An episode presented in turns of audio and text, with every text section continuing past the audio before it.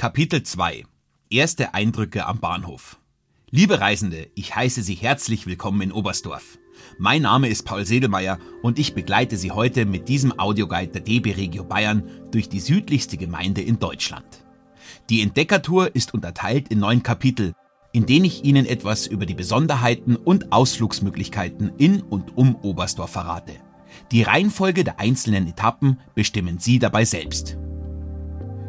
Das idyllische Naturparadies Oberstdorf liegt im Oberallgäu und ist mit 23.000 Hektar flächenmäßig nach München und Lengries die drittgrößte Gemeinde in Bayern. Der beschauliche Kur- und Kneiport zählt rund 9550 Einwohner und ist umringt von der Allgäuer Alpenwelt, zahlreichen Wanderwegen und Skipisten. Damit bietet es den idealen Ausgangspunkt für erlebnisreiche Ausflüge in die Natur. Ein paar davon stelle ich Ihnen in den folgenden Kapiteln näher vor. Die Tour startet dabei am Bahnhof Oberstdorf und wird auch hier beendet. Ich hoffe, Sie haben gut gefrühstückt, denn es steht so einiges auf der Tagesordnung. Gemeinsam machen wir einen Rundgang durch den beschaulichen Ortskern, wo sich die für das Allgäu so typischen Holzhäuser aneinanderreihen und der seit 1992 autofrei ist. Von hier geht die Entdeckungsreise weiter zu einer der schönsten Skisprungstadien der Welt unterhalb des Schattenbergs, der Audi Arena. Für alle, die noch tiefer in die Skisporthistorie von Oberstdorf eintauchen möchten, begeben Sie sich auf eine kleine Wanderung ins benachbarte Stillachtal zur drittgrößten Skiflugschanze der Welt, der legendären Heini-Klopfer Skiflugschanze. Auf der Nebelhornbahn erwartet sie ein einzigartiges 400-Gipfel-Panorama und der Ursprung der Iller freut sich ebenfalls auf ihren Besuch. Ein weiteres Naturhighlight, das es zu besichtigen gilt, ist die Breitachklamm, die tiefste Felsenschlucht Europas. Und wer eine Zeitreise in die Vergangenheit machen möchte, ist in dem historischen Bergbauerndorf Gerstruben an der richtigen Adresse. Doch dazu später mehr. Das besondere Naturerlebnis von Oberstdorf beginnt für Sie direkt am Gleis.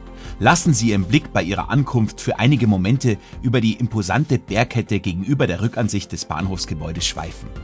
Hier begrüßt Sie das 1957 Meter hohe Rubihorn. Das eindrucksvolle Felsgebilde ist neben dem Nebelhorn als Oberstdorfer Hausberg bekannt und hat seinen Namen der nahegelegenen Ortschaft Ruby zu verdanken. Gehen Sie nun durch das Bahnhofsgebäude. Die ursprüngliche Schalterhalle wurde bereits 1888 fertiggestellt. Inzwischen steht hier ein im Jahr 2001 erbautes zweigeschossiges Gebäude, dessen moderne Architektur bestehend aus Glas- und Holzelementen mit dem Preis Kleinstadtbahnhof des Jahres 2006 prämiert wurde. Für die Jury des gemeinnützigen Verkehrsbündnis Allianz pro Schiene war dabei das intelligente Mobilitätskonzept und die gute Einbindung in die Stadt und zum Vorplatz ausschlaggebend.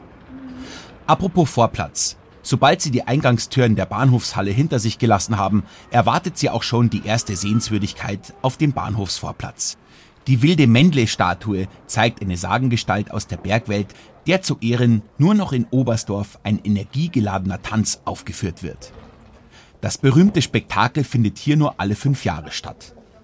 Die Anfänge der wilden Mendle gehen bis in die keltische Zeit vor über 2000 Jahren zurück und waren im gesamten Alpenraum verbreitet.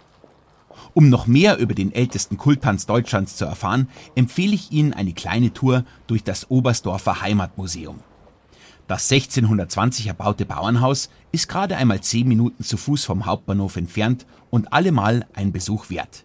Hier gibt es allerlei Wissenswertes und Kurioses über die Vergangenheit des heimeligen Gebirgsdorfes zu erkunden. Seien Sie gespannt auf unsere Entdeckungsreise durch das Naturparadies Oberstdorf. Sobald Sie startklar sind, heißt es, wir treffen uns im nächsten Kapitel direkt hier am Bahnhof. Also, Backmas.